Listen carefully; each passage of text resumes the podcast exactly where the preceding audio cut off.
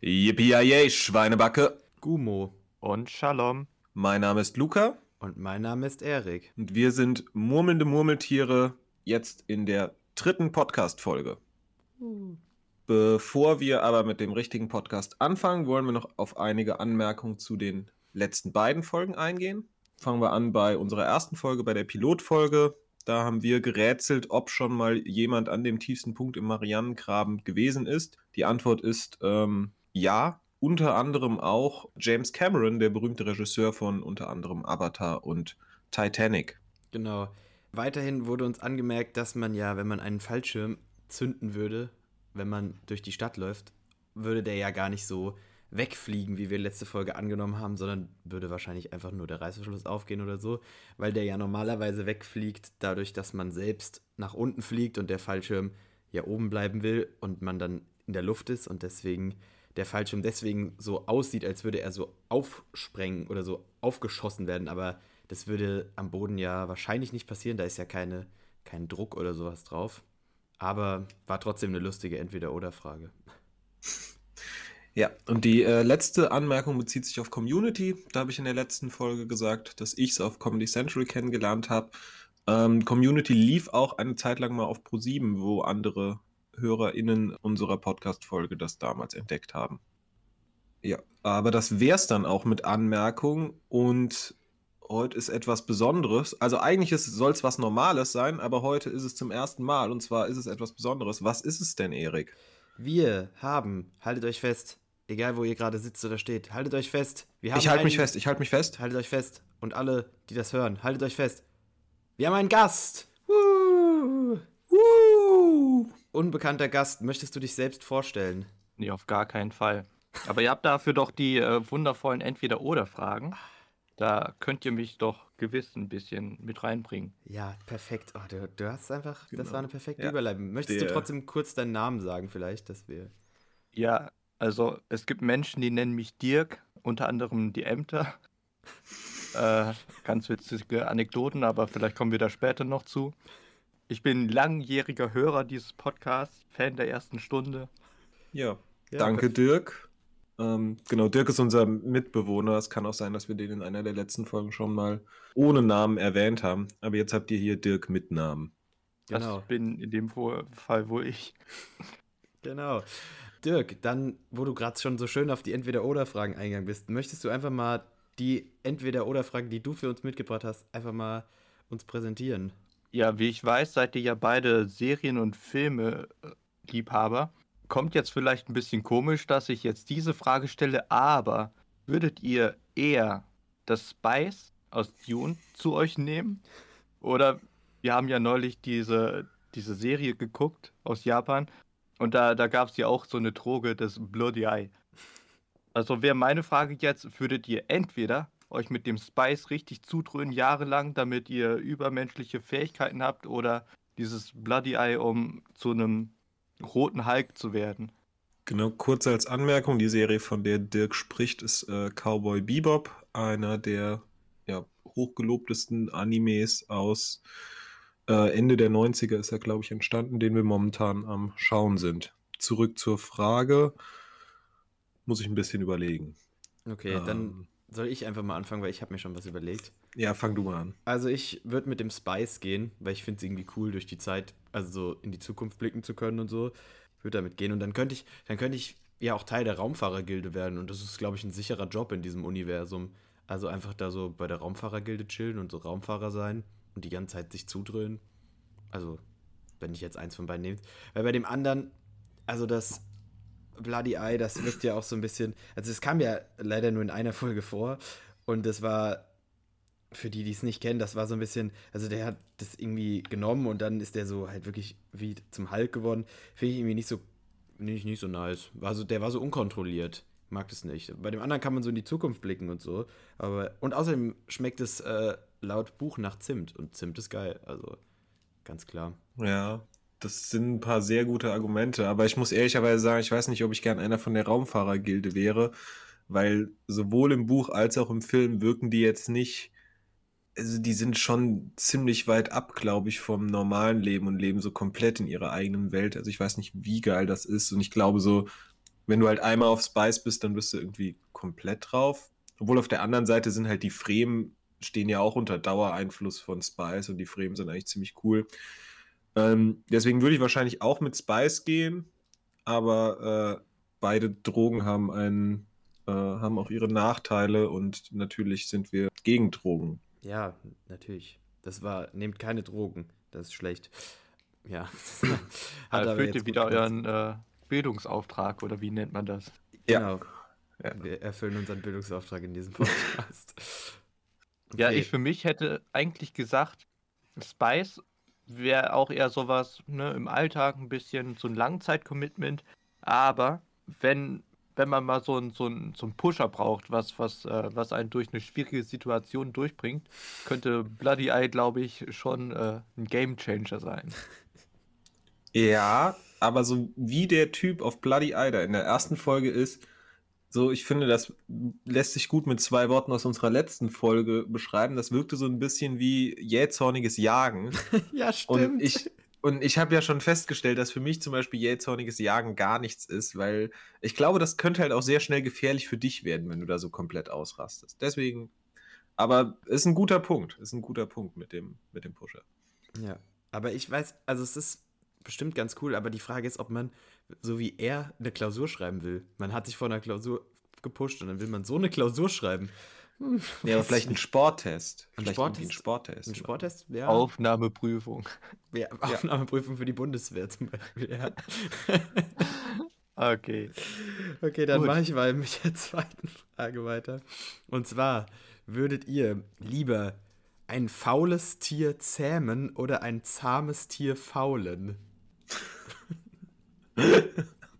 Ich würde auf jeden Fall das faule Tier zähmen. Also ich glaube, dass ich mich sehr gut mit einem faulen Tier verstehen würde. Ja, und ich finde Tiere faulen, finde ich sehr, sehr doof. Also ich will keinen Tieren wehtun und äh, dann, dann zähme ich lieber das, das faule Tier. Obwohl man jetzt natürlich auch äh, da diskutieren kann, ob äh, Tiere zähmen bei jedem Tier wirklich angemessen ist. Aber ich glaube, ich würde mich weniger schlecht fühlen, wenn ich ein faules Tier zähmen würde und hätte vielleicht noch langfristigen Spaß mit diesem faulen Tier. Ja, kann ich nachvollziehen. Andererseits, also ich, ich lese das jetzt einfach so mal als, als ein Tier faulen, da, da gebe ich dem eine Blutgrätsche von hinten, das ist ja ein einmaliges Ereignis. Dann habe ich das auch von der Backe. Wenn ich dann ein faules Tier gezähmt habe, das liegt mir dann die ganze Zeit in der Ecke rum, frisst mein Essen weg. Ja, aber das will ich ja. Ja, aber wenn ich, also stell dir mal vor, du hast da so einen, so einen faulen Löwen, ne? Der, der verschlingt dir da zwei bis drei Kilo Fleisch am Tag oder noch mehr und liegt sonst halt nur deppert in der Ecke rum. Die zwei bis drei Kilo, die könnte ich mir auch als Steak braten. Ja, und jetzt stell dir mal vor, du hast einen kleinen süßen Hundewelpen vor dir und trittst den einfach mal mit voller Kraft gegen eine Wand oder so. Ah, da... Das ist schon aber... auch nicht cool. da hast du durchaus recht, aber das ist ja, da, da brauche ich ja nicht viel, um das zu faulen. Da, da kann ich ja auch einfach mal so einen so Bindfaden spannen oder sowas. Wenn er da drüber äh, stolpert, zack, bumm, fällt um. Kurzzeitig Spaß gehabt und dann ist auch gut fürs Leben. Okay, oder stell Erik, dir mal vor, so eine, so eine Schildkröte, die lebt dann ja auch 200 Jahre oder so. Ja, aber ich glaube, eine Schildkröte braucht die, also so, ich glaube, mit einer Schildkröte könnte ich schon Spaß haben. Also ich glaube, ich hätte mehr Spaß daran, mit einer Schildkröte zusammenzuleben, als eine Schildkröte umzukrätschen. Ja, eine Schildkröte ist schon chillig. Also ich würde auch das faule Tier zähmen. Ihr habt es eigentlich nur, wer hätte es anders gedacht, wegen des Witzes genommen. Aber so ein faules Tier, also ich habe da so ein bisschen, also ich bin da drauf natürlich gekommen wegen einem Faultier, ist logisch, aber ich habe bei einem faulen Tier denke ich so ein bisschen an meine Katze oder generell an Katzen, weil die sind ungefähr die ersten drei Monate ihres Lebens so richtig aktiv und dann chillen die auch nur noch den ganzen Tag. Und dann dachte ich so, ja, Katzen hatte ich schon immer. Also wir hatten immer Katzen zu Hause und Katzen finde ich cool. Und das ist ja ein faules Tier. Aber wenn ich natürlich einen faulen Löwen zähmen muss oder so, das ist schon nochmal was anderes. Aber ich würde trotzdem lieber ein faules Tier zähmen. Weil ich möchte halt, ein zahmes Tier ist halt irgendwas, du hast schon gesagt, irgendwas, was halt nicht gefährlich ist. Und dann muss ich das faulen? Also, ich habe auch so an so eine Blutgrätsche gedacht. Und wenn ich mir, wenn ich mir wirklich überlege, ich würde von hinten in, keine Ahnung, in so eine Giraffe reingrätschen oder so, das wäre schon. Das wäre, glaube ich, nicht gut für uns beide. Also sowohl für mich als auch für die Giraffe. Für PP Gedächtnisgrätsche. Jetzt so zum Beispiel, ja. Dann mache ich mal weiter mit der letzten Frage. Und die ist jetzt schon ein bisschen auf Dirk spezifiziert, aber du kannst natürlich trotzdem antworten, Erik. Und zwar, würdet ihr lieber sehr, sehr gutes, hochwertiges, teures Grillgut auf einem Einweggrill machen oder extrem billiges Grillgut, extrem schlechtes Grillgut auf dem besten, teuersten Grill und Smoker mit allem Möglichen zubereiten? Uh, das ist äh, eine ganz, ganz schön schwierige Frage. Prinzipiell macht das nicht. Einerseits kein billiges Fleisch, das, äh, das, das ist zwar ganz schön, wenn du mal, also schön ist es nie, aber wenn du halt große Gruppen verpflegen musst und dann kriegst du so ein gewisses Budget, das hatte ich dieses Jahr auch ein, zwei Mal, ist ein bisschen schwieriger damit umzugehen.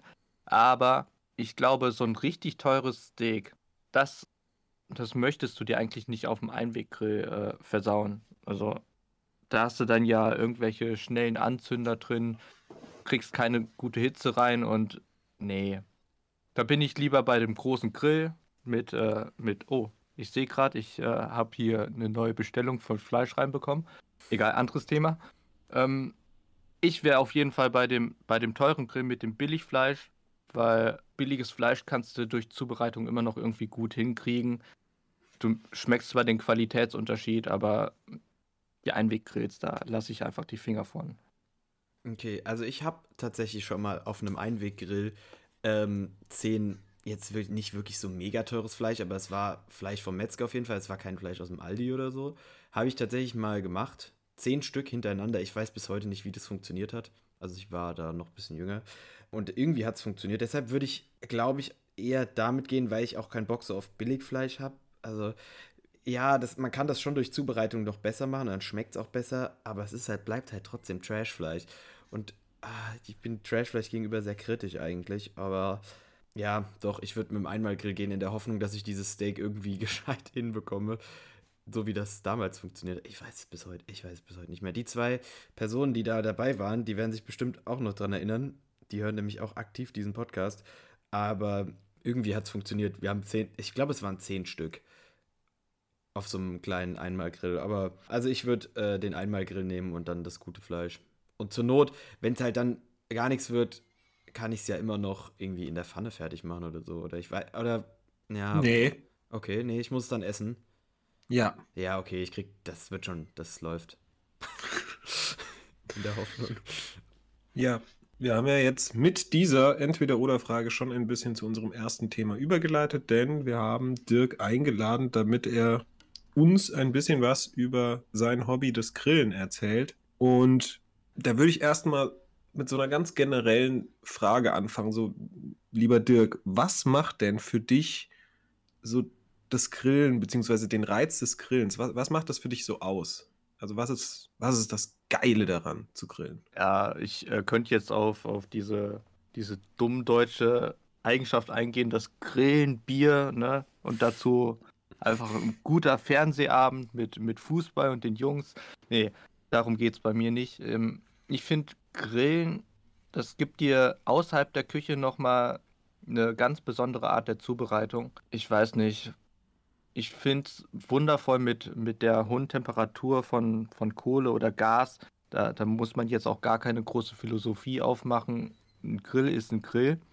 Und es geht da vielmehr um diese Art der Zubereitung, dass du halt eine direkte Flamme hast. Ihr merkt schon, ich habe ein bisschen was gegen Elektrogrills, da, da bin ich auch schon mal hier ein bisschen vorgeprägt. ähm, dass du halt eine schöne Kruste an das Fleisch rankriegst und äh, der Grill ist einfach vielseitig. Es ist für mich ein Küchenwerkzeug wie ein Backofen oder eine Herdplatte. Ja, nice. Ich wollte tatsächlich gerade fragen, ob du eher äh, Team Gas oder Team äh, Elektron, ja, Elektro haben wir ausgeschlossen, Team Gas oder Team Kohlegrill bist, aber das hast du jetzt quasi schon so halb beantwortet, dass es dir relativ egal ist, oder möchtest du dazu noch was zur Philosophie abgeben? Das kommt ganz auf das Gericht drauf an. Wenn ich zum Beispiel eine starke Rauchnote in meinem Essen drin haben möchte, dann ist es richtig schwer, das auf dem Gasgrill hinzukriegen. Dann gibt es halt so Kaltrauchschnecken, wo du irgendwie Chunks in einen Ring reinlegst und den anzündest, um irgendwie Rauch reinzukriegen oder so flüssiges Raucharoma oder Rauchsalz. Aber es ist halt deutlich einfacher, wenn du einfach so ein. Sag, nimm einfach einen Kugelgrill von Weber und hau da einfach so ein bisschen Kohle mit ein paar äh, Räucherchips rein und zack hast du dein Raucharoma. Also wenn ich die Wahl habe zwischen einem Kohlegrill und einem Gasgrill, würde ich persönlich wahrscheinlich sogar den Kohlegrill bevorzugen. Aber wenn es einfach darum geht, ein paar Steaks auf den Grill zu hauen, dann Gasgrill aufgedreht und gib ihm. Ja, nice, genau. Ich habe hier viele Fragen stehen. Äh, ich entscheide mich aber jetzt erstmal für die hier, weil du ja eben schon so ein bisschen darüber geredet hast, was häufig so als das klassische Grillen angesehen wird. Und da habe ich jetzt ähm, als Laie für dich eine Frage. Wie viel bringt denn das Bier, das ich übers Steak kippe beim Mm, Grillen? Das bringt äh, einen ganz schön großen Nachteil und das ist die Asche, die du einfach unten komplett an deinem Steak dann dran hast. Denn das Bier, das kann halt nicht ins Fleisch einziehen, das läuft einfach oben drunter und tropft dann unten in die heiße Kohle rein, verdampft dann mit einem großen Zischen und du hast einen großen Wow-Effekt, alles riecht nach Bier. Letztendlich hast du einfach ein weißes Steak und ein Bier verschwendet. Okay. Deswegen, äh, wenn ihr Biergeschmack in eurem Steak drin haben wollt, mariniert es ein oder zwei Tage da drin, packt es in Vakuumbeutel oder einfach in so einen Ziploc-Beutel von Ikea, keine Ahnung. Das bringt euch mehr als so ein, so ein Bier darüber zu schütten. Ja, okay. Was würdest du sagen, ist dein Lieblingsfleisch zum Grillen? Also von welchem, oder generell deine Lieblings, ich möchte es gar nicht auf Fleisch beschränken, was ist dein Lieblingsgrillgut? Und wenn es Fleisch ist, von welchem Tier? Ich würde sagen, am liebsten grill ich Rind, weil es einfach für mich am universellsten einsetzbar ist. Zudem finde ich den Geschmack vom Rind einfach, ich mag ihn halt am liebsten. Aber ich würde mich da jetzt ungern einfach äh, auf Dauer auf eine Sache festlegen, weil dafür bietet der Grill einfach zu viele Möglichkeiten. Da habe ich schon sehr tolle Lachsseiten drauf gegrillt. Oder äh, auch vegetarisch, was äh, ich in äh, Gesprächen zwar meistens abstreite, aber auf dem Grill kann man auch sehr, sehr schöne vegetarische oder vegane Gerichte zubereiten. Da muss man gar nicht äh, wieder ein großes Fass aufmachen. Genau, wir haben ja jetzt auch schon ein bisschen über die verschiedenen Arten von ähm, Grill, Grills? Was ist der Plural von Grill? Oh, das ist eine gute Frage. Grill? Grill? Grill. Okay, also äh, wir haben jetzt schon über verschiedene Arten von Plural von Grill äh, geredet. ja, da gibt es ja, äh, also auf, dem, auf diesem Markt gibt es unglaublich viel. Würdest du sagen, dass es ein eher teures Hobby ist? Also, dass man, wenn man da schon wirklich sich gut und wirklich in dieses Hobby ähm, ja, investieren will, dass es eher ein teures Hobby ist? Oder kann man auch schon mit einem kleinen Geld viel Spaß am Grillen haben? So, da sind wir eigentlich perfekt beim Sponsor der heutigen äh, Folge. Den habe ich natürlich mitgebracht. Und das ist der Gansgrill. Zum Grillen von ganzen Gänsen, von kleinen Gänsen, von Enten. Aber ja, prädestiniert einfach für großes Grillgut mit großem Raum. Da kriegt man auch gut was reingesmoked. Und ja, damit versorge ich meine Jungs, wenn, wenn wir mal wieder ein Derby geguckt haben. Also, Gansgrill, ich kann es nur empfehlen. Aber um auf deine Frage zurückzukommen, ich habe hier unten meine kleine Feuertonne stehen. Die äh, kriegst du bei irgendeiner Autowerkstatt oder so, brennst du einmal gut aus, legst ein Rost drauf, bist du bei einem Investment von, lass mal 5 bis 10 Euro sein und da kannst du super gut drauf grillen, kriegst wundervolle Ergebnisse und teuer ist es jetzt nicht, außer die Kohle vielleicht und das Fleisch natürlich. Ein Einsteiger-Kugelgrill von Weber, lass es mal im unteren dreistelligen Bereich sein. Wenn du ein bisschen was Größeres haben willst, nach oben hin gibt es halt keine Grenzen, aber ich würde sagen, Grillen ist an und für sich halt ein teures Hobby, wenn du es teuer machst. Wenn du aber sagst, äh, das Discounterfleisch passt mir komplett, ich äh, kaufe mir jetzt im Angebot irgendwie einen Kugelgrill von Aldi oder aus dem Baumarkt, dann bist du da halt auch bei, wenn es ganz teuer wird für ein Einsteigermodell bei 80, 90 Euro und denke, das lässt sich durchaus stemmen. Also ja, du kannst es wie jedes Hobby halt von ganz billig bis ganz teuer machen. Da äh, bist du ja nicht festgelegt. Ja, perfekt. Also auch für Einsteiger geeignet. Du hast ja auch schon so ein paar Rezepte angedeutet und als Insider, die wir als deine Mitbewohner sind, wissen wir ja, dass du auch ähm, gern mal das ein oder andere Video auf einem YouTube-Kanal konsumierst. Was würdest du denn da so sagen? Welche YouTube-Kanäle sind denn so zu empfehlen, wenn du so denkst, so, hey, ich würde mal einfach mal ein cooles Rezept ausprobieren, wo, wo könnte ich mir da vielleicht mal was angucken? Wo würde ich da mal was Gutes finden? Oh, die äh, deutsche YouTube-Grill-Szene, die ist massig aufgesplittet. Da gibt es ganz, ganz viele gute Rezepte, auch viele tolle Kanäle, die dir vieles vorstellen. Ich mag ganz gerne die äh, Kanäle, die eine eigene Note mit reinbringen. Und ganz oben würde ich da natürlich Don Kane vorschlagen. Also das ist ein YouTube-Kanal, der bringt einem exotische Gerichte, teilweise Profi-Gerichte, die dann auch bei Grillweltmeisterschaften gekocht und gegrillt wurden. Da kriegt man immer eine gute Beilage, irgendwie Ideen, nochmal Anregungen für eine Soße oder halt, ich entschuldige mich für eine Soße, ähm, um äh, ja da halt noch die, die Feinkniffe des äh, High-End-Grillens äh, rauszukitzeln. Ich gucke aber auch ganz gern einen Klaus Grill, der ja mit seiner sächsischen Art manchmal ganz ganz witzige Sachen von sich gibt. Da sind von, äh, von Rezepte von, äh, ich hau mal gerade ein paar Steaks in die Pfanne und äh, kipp ein bisschen Soße drüber, bis hin zu, ich pack Dinge auf meinen Pellet-Smoker und lass sie dann 24 Stunden drauf hin, alles zu finden. Also das wären die beiden Kanäle, die ich jetzt so empfehlen würde. Äh, als Randnotiz vielleicht noch die Sister Brothers, aber dann bist du halt auch schon bei den hippen Grillkanälen, die es so auf Deutsch zu finden gibt. Nice. Ich habe noch eine Frage und zwar fürs Grill. Warte, ich habe noch ganz kurz, ich habe so. übrigens nachgeguckt, der Plural von äh, Grill ist Grills. Äh, sorry, jetzt kannst du weiter. Ja. Ich dachte, Grills wäre sowas, was man so aus Troll sagt, wie Biers oder so. Also, ich kenne Menschen, die sagen nicht Biere, sondern Biers. Also, ich habe heute drei Biers getrunken, so. Aber das, ich dachte, Grills wäre auch sowas. Aber witzig. äh, gut zu wissen. Weil es ist ja ursprünglich wohl, glaube ich, ein englisches Wort. Und de dementsprechend ist es dann irgendwie Grills. Ich habe es noch nicht so ganz verstanden, aber auf jeden Fall äh, war der erstbenutzte Plural Grills richtig. Lustig. Äh, gut, ähm, so viel zum Thema Bildungsauftrag auch nochmal.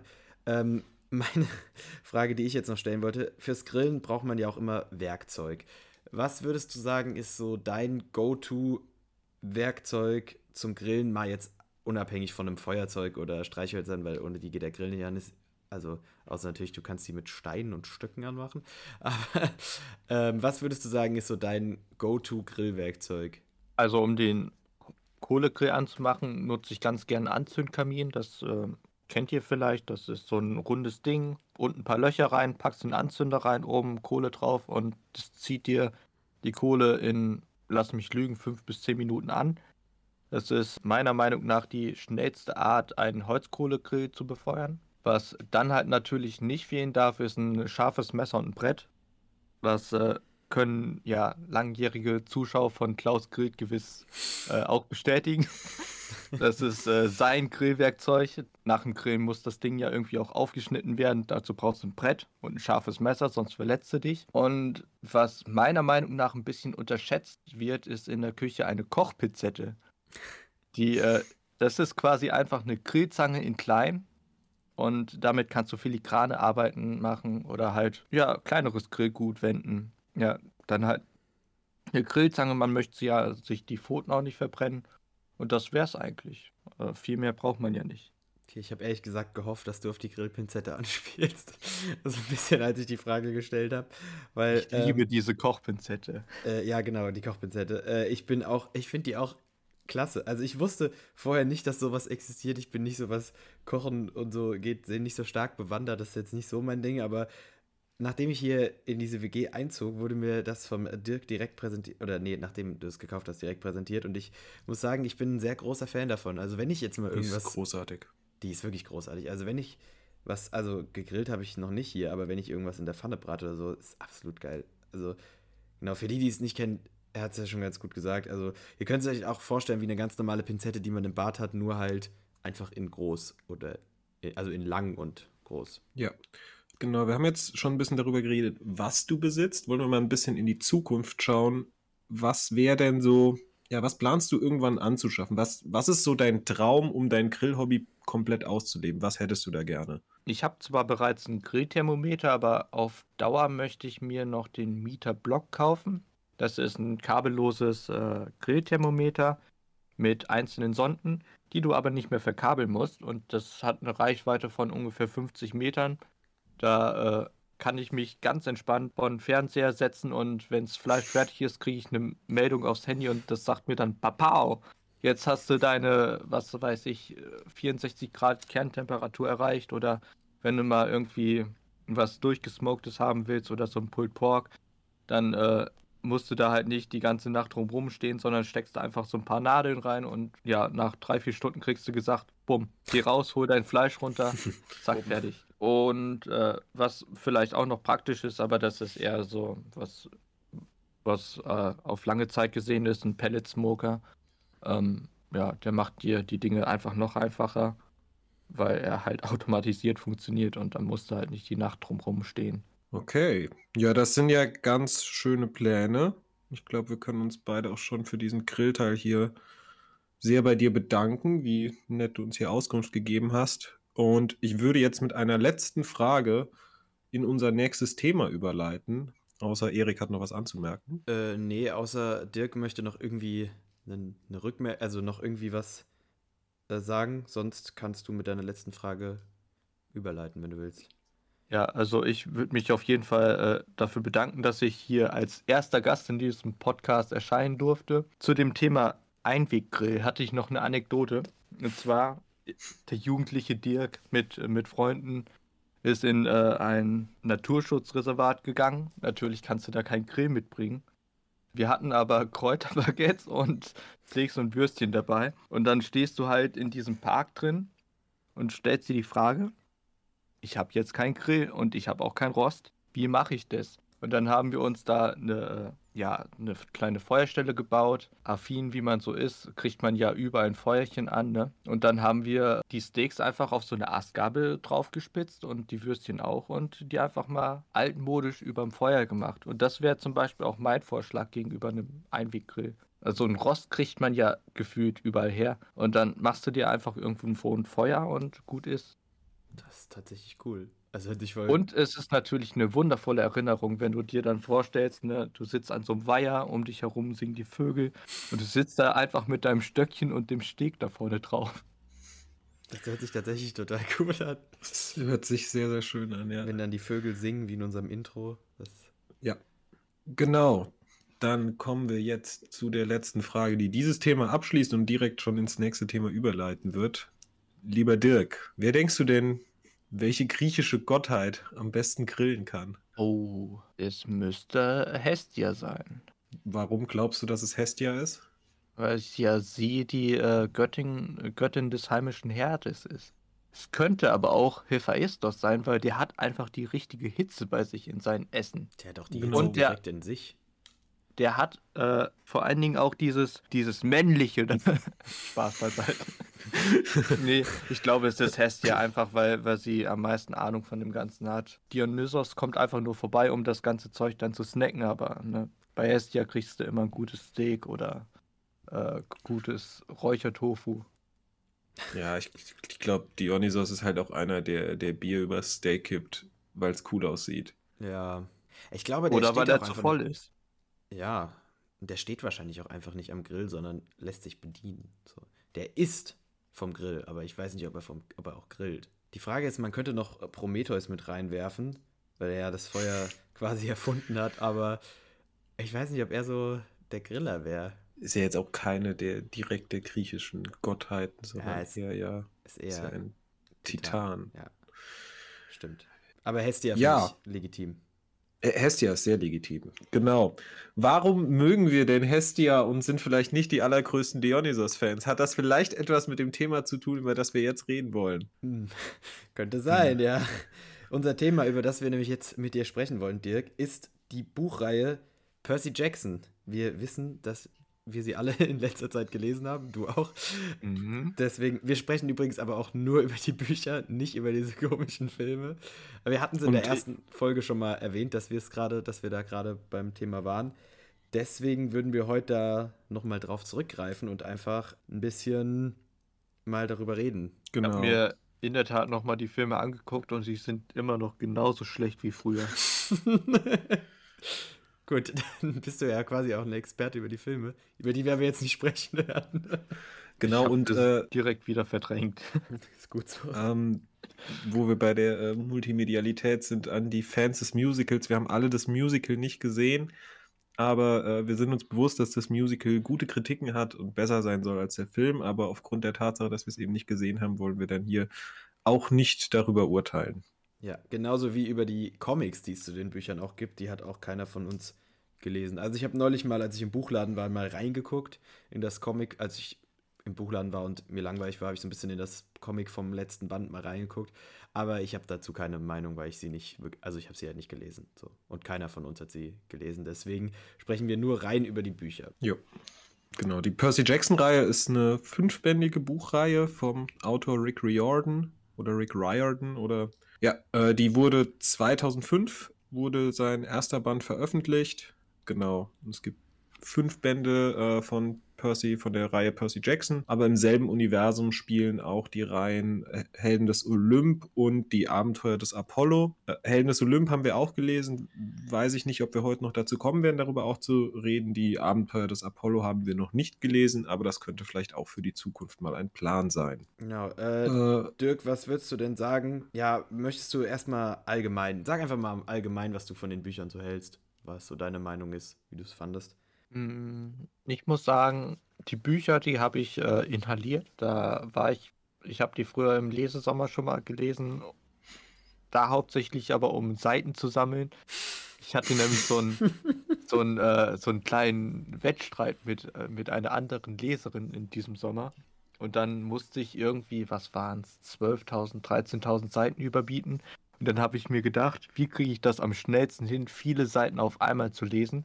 Dann ist mir aufgefallen, es gibt ja diese, diese dicken Schinken, auf Deutsch übersetzt sind die ja immer noch einen Ticken länger, einfach um, um auf die Seiten drauf zu kommen. Und dann habe ich in dem Sommer die City of Bones, sie, eine Bücherreihe gelesen.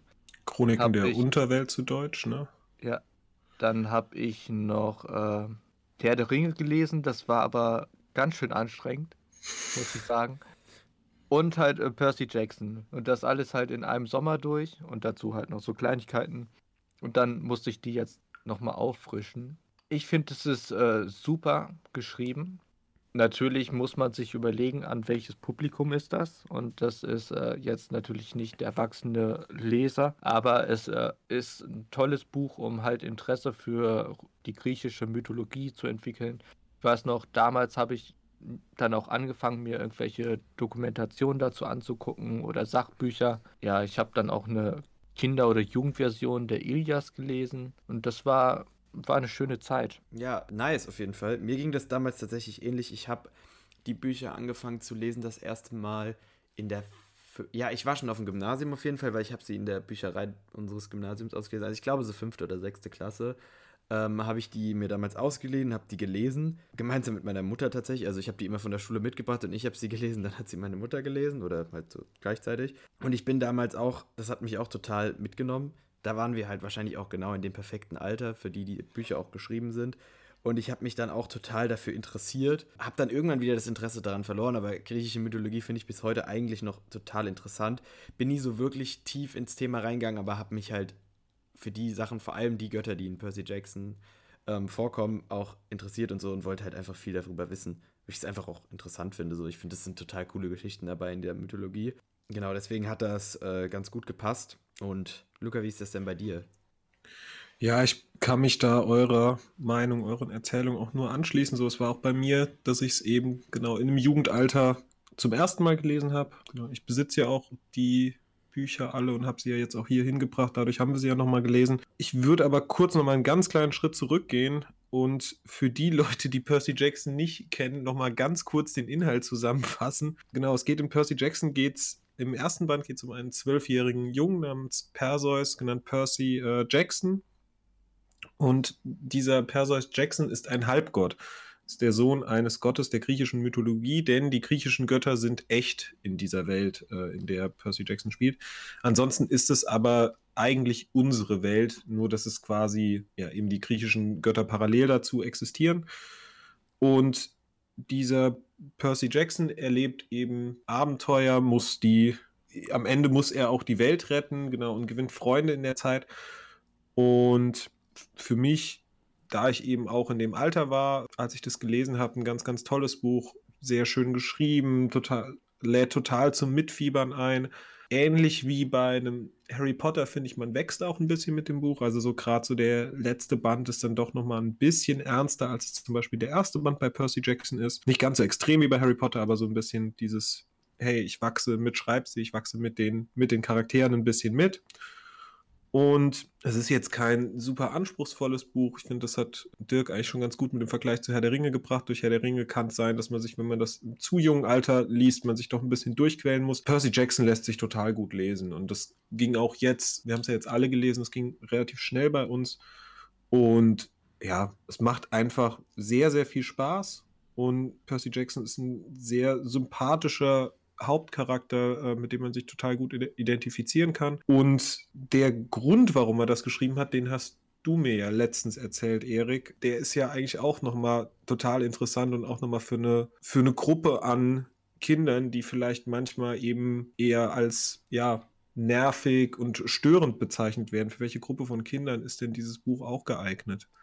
Genau, also der Grund ist total süß eigentlich, warum Rick Riordan, Riordan, wie auch immer man ihn ausspricht, ähm, das geschrieben hat. Und zwar für seinen Sohn oder seine Tochter, ich glaube seinen Sohn, also auf jeden Fall eines seiner Kinder, ähm, das Legastheniker und ähm, hyperaktiv ist. Und er hat halt eine gute Nachtgeschichte quasi sich überlegt für dieses Kind, in dem halt ein Legastheniker bzw. Hyperaktiver die Hauptrolle spielt und er halt der Held ist, weil Percy ist schon der Held in diesen Büchern. Also es ist schon, ist eher an der griechischen Mythologie angelehnt. Man hat diese klassischen Heldengeschichten. Und dadurch ist er auf diese Geschichte gekommen, weil er, also in diesem Buch haben alle griechischen Halbgött, Halbgottkinder, äh nein, griechischen Halbgötter, haben Legasthenie und ADHS, weil sie einfach, sie sagen, sie haben ADHS, weil sie auf den Kampf trainiert sind, also wirklich so auf die Schlacht und sich dann auch in der Schlacht besser konzentrieren können, weil sie viele Dinge gleichzeitig wahrnehmen können, um sich herum auf dem ganzen Schlachtfeld.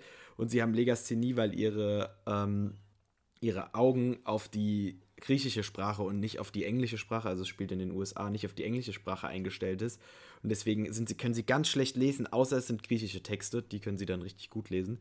Ähm, und das ist total eine coole Idee eigentlich. Und daraus dann so eine riesen Bücherreihe zu schreiben, finde ich total cool. Und deswegen, also man hat da tatsächlich so ein bisschen, also Percy ist am Anfang auch das Außenseiterkind in der Schule, weil er halt auch einfach das noch nicht weiß. Also das ist, und das ist irgendwie total cool, weil das so ein bisschen, es hat halt diesen klassischen Heldenreisen-Style auch, aber es ist total, finde ich eine total coole Hintergrundgeschichte. Ist mir auch, habe ich auch erst neulich erfahren ähm, und fand ich total rührend, als ich das gehört habe. Was ist denn für euch so in der Percy Jackson-Reihe euer Lieblingsband? Also bei welchem Band würdet ihr so sagen, so das ist so der, wo ihr findet, der hat so, der hat nochmal vielleicht ein bisschen mehr Spaß gemacht als die anderen Bände, weil was du ja schon jetzt auch gesagt hast, Erik, so ist, ist ein bisschen klassisch aufgebaut, die Bände, und es kann, also das ist, denke ich, bei Kindern fällt es ja noch nicht so auf, aber das ist uns, glaube ich, auch, also jedenfalls mir ist es aufgefallen, dass es viel nach dem gleichen Prinzip abläuft und dadurch teilweise auch ein bisschen eintönig wirken kann. Kein großer Kritikpunkt, nur ein kleiner Kritikpunkt. Aber äh, was wäre für euch denn so in der Percy Jackson-Reihe euer Lieblingsband? Wo hattet ihr denn am meisten Spaß? Ja, nennt mich langweilig, aber mir hat der letzte Band am besten gefallen, weil da hast du einfach endlich dieses, dieses ja, er kriegt seine Anerkennung und alle möglichen Menschen, die vorher nicht an ihn geglaubt haben, die sagen so, Pau, du bist es, ne? Ich mag dich zwar immer noch nicht, aber zum Beispiel die, äh, die Mutter, Spoilerwarnung, keine Spoilerwarnung, äh, die Mutter von seiner Freundin, die sagt dann so, hier ist, ist okay. Also ich, ich mag dich zwar immer noch nicht, aber ist es okay. Und dann, dann kriegt er auch von, von seinem Vater nochmal so eine Hand auf die Schulter gelegt und gesagt, Percy, ich bin stolz auf dich. Und das ist doch das, was man eigentlich so als, äh, als Kind auch irgendwo mal von seinen Eltern hören möchte. Vor allen Dingen als Person, die ihren Vater vielleicht nicht so häufig sieht. Okay, das ist. Äh, Schnell ein bisschen deep Schwieriges Thema. Hm. Okay. ah, schönes Wetter heute. Ja, Ja, aber, aber das, das, das stimmt eigentlich. Das ist mir ähm, eigentlich noch gar nicht so aufgefallen, dass eigentlich auch diese Thematik sehr, sehr gut behandelt wird, dass ja seine Mutter, gut, sie hat in der ersten, im ersten Buch, hat sie ja noch diesen ähm, Gabe Ugliano oder wie der heißt als äh, Freund, aber das ist ja jetzt nicht wirklich so eine funktionierende Beziehung.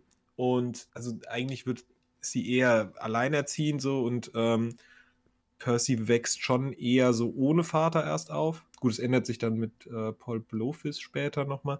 Aber ich finde, es ist ganz schön, weil auch so, so eine Familienthematik, also wir haben keine Friede, Freude, Eierkuchen-Familie so und ähm, da ist bestimmt auch für viele Kinder durchaus Identifikations, bestehende Identifikationsmöglichkeiten. Das ist tatsächlich auch was, über das ich noch nicht so nachgedacht habe. Also das geht schon auch ein bisschen um Vaterprobleme, das, die ganze Reihe. Das ist, weil Percy auch immer so, also er hat dann auch so, also es werden dann auch so Vaterfiguren so ein bisschen angedeutet mit dem, also ich finde zum Beispiel zum Leiter des Camps ähm, hat Ja, er dann auch, ja, ich, Chiron. genau, Ja. Chiron hat er dann auch so ein bisschen, es wirkt dann auch ein bisschen wie eine Vater-Sohn-Beziehung, was irgendwie total interessant ist. Aber ähm, habe ich so noch nie drüber nachgedacht. Mein Lieblingsband ist tatsächlich nicht der fünfte. Das ist, glaube ich, mein Zweitlieblingsband, wenn wir ihn jetzt ranken würden. Mein Lieblingsband ist der vierte. War schon früher mein Lieblingsband. An den konnte ich mich jetzt auch, wie gesagt, ich habe es mit 11, 12 gelesen und war jetzt irgendwie, hatte das schon so ein bisschen verdrängt. Ich wusste noch so grob, um was es ging, aber ich habe so viel verdrängt oder vergessen, einfach nicht verdrängt, weil ich fand es ja cool. So viel vergessen, dass ich das Ende total spannend fand, was ganz cool war. Aber an den vierten Band konnte ich mich am meisten erinnern, weil der mir so am meisten im Gedächtnis geblieben ist und ich diese Thematik so cool fand, dass die in diesem Labyrinth, also der dreht sich um das Labyrinth des, oh, wie heißt der? Ich habe seinen Namen vergessen, helft mir. Ja, Daedalus. Ah, genau, Labyrinth des Daedalus ähm, aus der griechischen Mythologie und das ist da halt, wird es thematisiert und das ist, fand ich so cool und das ist auch cool geschrieben. Also für mich ist der vierte Band mein Lieblingsband. Ja, ich, ich glaube, da würde ich sogar mitgehen, weil das ist ja auch ein bisschen, dieser vierte Band ist ein bisschen anders geschrieben. So, sonst hast du ein sehr, sehr klassisches Heldenreise-Ding mit einem sehr, ja, straighten Weg nach vorne und einfach dadurch, dass äh, dieses Labyrinth alles andere als straight ist, wie ein Labyrinth halt sein zu, zu sein hat, ähm, ist es eben auch nicht so straight geschrieben und hat dadurch irgendwie allein durch diese Labyrinth-Komponente verläuft das Abenteuer ein bisschen anders, ist ein bisschen überraschender und das ist, ja, deswegen würde ich auch sagen, bei mir auch der vierte Band, obwohl auch der fünfte Band sehr, sehr cool ist. Und das ist vielleicht auch so was, so, ja, Bücher, die sich, die sich zum Ende hin steigern und die so wirklich ihre Höhepunkte so gegen Ende hin haben, das ist natürlich immer sehr, sehr cool. Es gibt ja auch Bücher, die, die gezeigt haben, wie man es nicht machen sollte. Zum Beispiel Aragon, No Front. Aber ja, das ist, ist eine tolle Buchreihe. Und wir sind ja auch da drauf gekommen, weil eine Serie gedreht werden soll, geplant werden soll, glaube ich, bei Disney. Daran wird momentan gearbeitet. So viel weiß man noch nicht darüber, aber die werden wir dann auf jeden Fall auch als WG, also dann auch mit dir, Dirk, zusammen schauen, oder? Wird auf jeden Fall äh, eine spannende Sache. Da habe ich auch sehr Lust drauf. Also ich hatte damals auch total Lust auf die Filme, weil ich finde es immer cool, wenn man ein Buch gelesen hat und dann wird es verfilmt. Obwohl dann man mittlerweile habe ich ein bisschen, habe ich so ein bisschen Trauma und habe immer Angst, dass die Filme schlecht werden und habe aber früher, also ich war halt 12 oder 13, da dachte ich so, oh cool, ich kenne dieses Buch und ich möchte diesen Film, aber da gab es, also es gab den ersten Film schon und ich meine, wenn mich nicht alles täuscht, war ich beim zweiten dann im Kino, weil der kam dann irgendwann raus, nachdem ich die Bücher gelesen hatte. Ähm, vielleicht bin ich sogar über den Film auf das Buch gekommen, das weiß ich nicht mehr. Ähm, auf jeden Fall, also ich habe den Film auf jeden Fall nicht vor dem Buch gesehen. Ähm, und dann hat mich, haben mich die Filme ja so ein bisschen enttäuscht. Ähm, und die haben ja dann auch aufgehört, einfach nach dem zweiten Teil.